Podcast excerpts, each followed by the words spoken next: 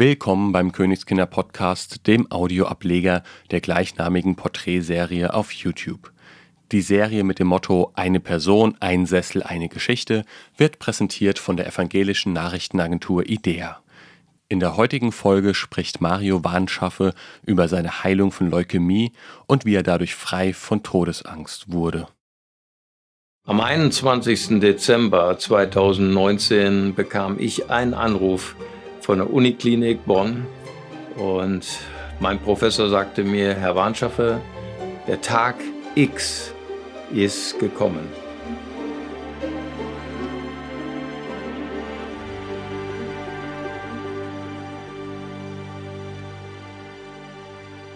Nun, das muss man ein bisschen erklären, weil ich schon seit 15 Jahren eine Diagnose habe auf eine sehr, sehr seltene Bluterkrankung.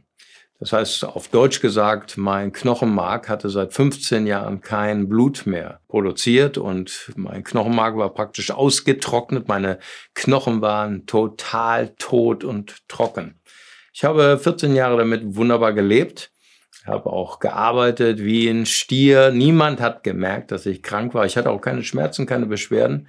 Aber dann wusste ich immer, irgendwann kommt der Tag X, wo diese Krankheit umschlagen wird in eine akute Leukämie und ich dann nur noch wenig Zeit hätte zum Leben. Und so sagte der Arzt zu mir, Herr Warnschaffe, Sie haben zwei Möglichkeiten. Entweder Sie sterben in drei Jahren, weil Sie nichts machen, oder Sie gehen eine sehr risikoreiche Stammzelltransplantation ein, und sie werden 33 Prozent sterben. Sie werden 33 Prozent ihres Lebens nur im Bett verbringen als Schwerbehinderter oder sie werden 33 Prozent überleben. Aber niemals werden sie ihre Kraft zurückbekommen, die sie heute haben. Und dieses Telefonat, ich glaube, das werde ich niemals in meinem Leben vergessen, weil das war so eine Verzweiflung, so eine Angst, die sich über mich gelegt hat, wie so eiserne Ketten, wie so eine Schwere, wo ich den ganzen Tag immer nur über eins nachgedacht habe, ich werde sterben. Was wird aus meiner Frau? Was wird aus meinen Kindern, die eigentlich doch mir ihre Enkel zeigen wollten? Und all das werde ich verlieren. Nur das. Äh, morgens, wenn ich aufgewacht bin, abends, wenn ich eingeschlafen bin. Es war drei Tage vor Heiligabend. Natürlich habe ich das meiner Familie, außer meiner Frau, nicht erzählt, aber ich wusste das erste Mal in meinem Leben, was Angst ist. Nun, ich bin hoffnungsloser Straßenevangelist und äh, ich habe schon viele äh, Situationen erlebt in den vielen Jahrzehnten, wo ich auf der Straße war, wo Leute mich verprügeln wollten, Flaschen sind geflogen, Leute wollten ihre brennenden Zigaretten in meinem Gesicht ausdrucken. Aber da, das war ja keine Angst, das war Adrenalin. Nein, Angst ist etwas, was du nicht kontrollieren kannst. Angst ist etwas, was dich dominiert und bestimmt und das habe ich erlebt.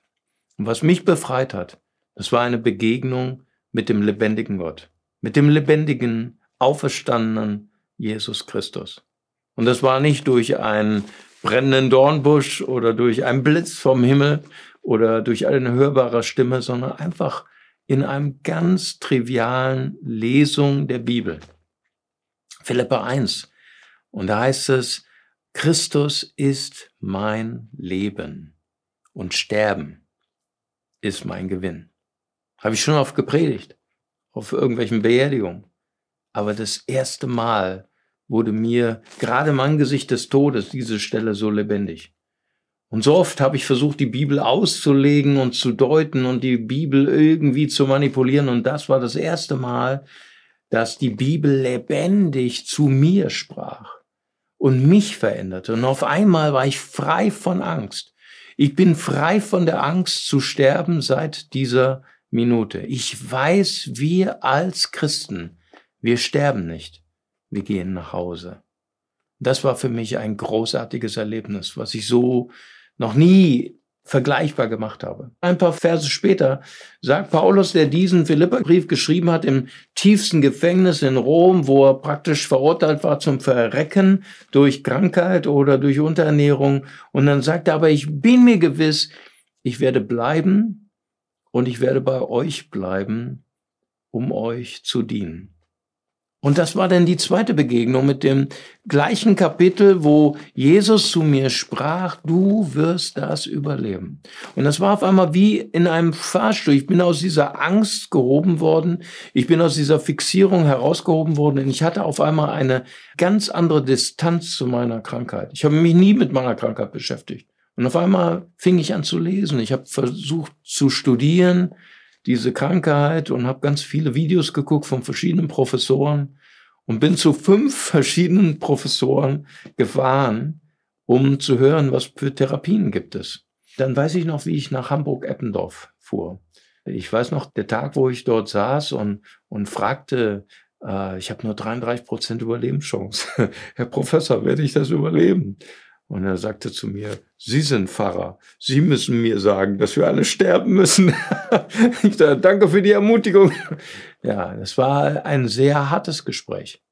Ein Gespräch, wo mir bewusst wurde, niemand kann diesen Weg für mich entscheiden. Ich musste das selber entscheiden. Und dieser Professor musste dann aus dem Büro raus und dann kam sein Chef, der Chef der Klinik kam dann herein.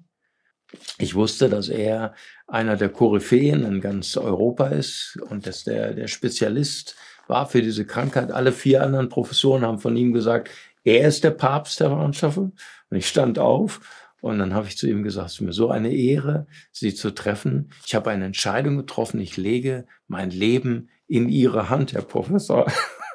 Und er strahlte mich an. Er war so eine Freude und er nahm meine Krankenakte und er sagte, wie heißen Sie? Herr Warnschaffer, das ist aber sehr unweise, was Sie machen. Man legt sein Leben nicht in die Hand von Menschen. Man legt sein Leben in die Hand Gottes. Wow. Und das war auch wieder so ein Moment, wo ich so getroffen wurde, durch Gott, durch diesen Professor, wo ich wusste, das ist der richtige Weg. Und dann bin ich dann im Juli 2019 nach Hamburg gefahren, habe diese Transplantation gemacht und ich bin wirklich tausend Tode habe ich gestorben. Das war ein Marathon. Und äh, jede Nacht zu hören, wie Menschen schreiend aus meiner Station rausgefahren worden sind. Ich habe so viele Menschen sterben sehen. Und als ich ganz am Boden war, wo ich keine Kraft mehr hatte, wo ich wie ein Urgroßvater die Treppen hochgegangen bin, weil ich kein äh, HB mehr war, äh, hatte, weil er total im Keller war, habe ich nur gekniet vor meinem Bett. Ich konnte nichts anderes. Und ich konnte nur flehen. Und ich habe gesagt, Jesus Christus, du bist der Herr in meinem Leben. Bitte erbarme dich über mich. Und ich habe zu meinem neuen Knochenmark gesprochen, weil 66 Prozent sterben an ihrem neuen Knochenmark. Und ich habe gesprochen zu meinem Knochenmark und ich habe gesagt, liebes Knochenmark, ich heiße dich willkommen. Bitte heile mich, zerstöre alle meine Feinde und bitte töte mich nicht. Und zwei Monate später kam ich zur regulären Untersuchung, Hamburg-Eppendorf, und da wurde wieder eine Knochenbohrung gemacht. Das 13. Mal. Zwölfmal hatte ich eine Knochenbohrung meine Knochen total tot. Und in diesem Moment, meine Frau war dabei, kam Knochenmark, kam Blut und mein Knochenmark war wiederhergestellt. Das war für mich so ein großartiger Moment. Und einen Monat später wurde bei mir nochmal eine Untersuchung gemacht. Und dann sagte meine Professorin zu mir, Herr Warnschaffer, Ihr neues Knochenmark hat alle Ihre Krebszellen vernichtet. Sie sind 100% krebsfrei. Jeder Tag ist für mich wie ein Geschenk. Ich weiß ganz genau, ich war zum Tode verurteilt, aber Jesus Christus ist nicht nur mein Herr. Er hat nicht nur den Tod besiegt, er hat nicht nur die Angst vor dem Tod besiegt, er hat mich geheilt. Trotzdem bleibt bei mir die Frage, warum ich? Ich habe zur gleichen Zeit, wo ich meine Diagnose bekommen habe, zwei ungläubige Nachbarn von mir, die meine guten Freunde waren haben auch ihre Krebsdiagnose bekommen. Sie sind beide gestorben. Beide Witwen haben mich gefragt, ihre Beerdigung zu machen.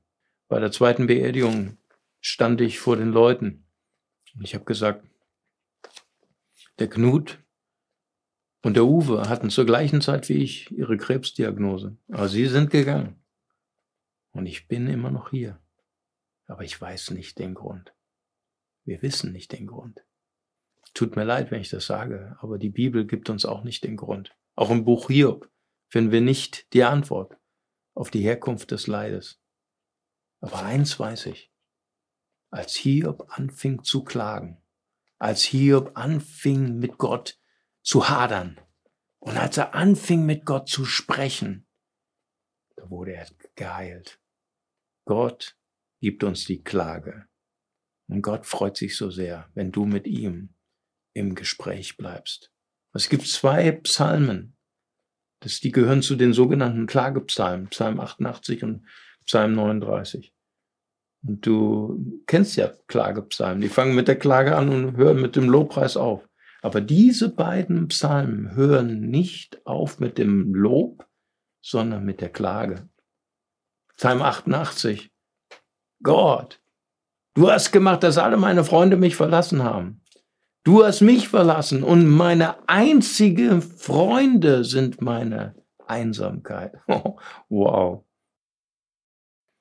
Ja, und eins habe ich gelernt, für mich persönlich, aus dem Psalm 88 und Psalm 39, dass wenn wir klagen über Gott, Gott freut sich, wenn ich mit ihm in Kontakt bleibe und wenn ich dabei bleibe, mit ihm zu sprechen. Darin liegt die Heilung in der lebendigen Begegnung mit Gott.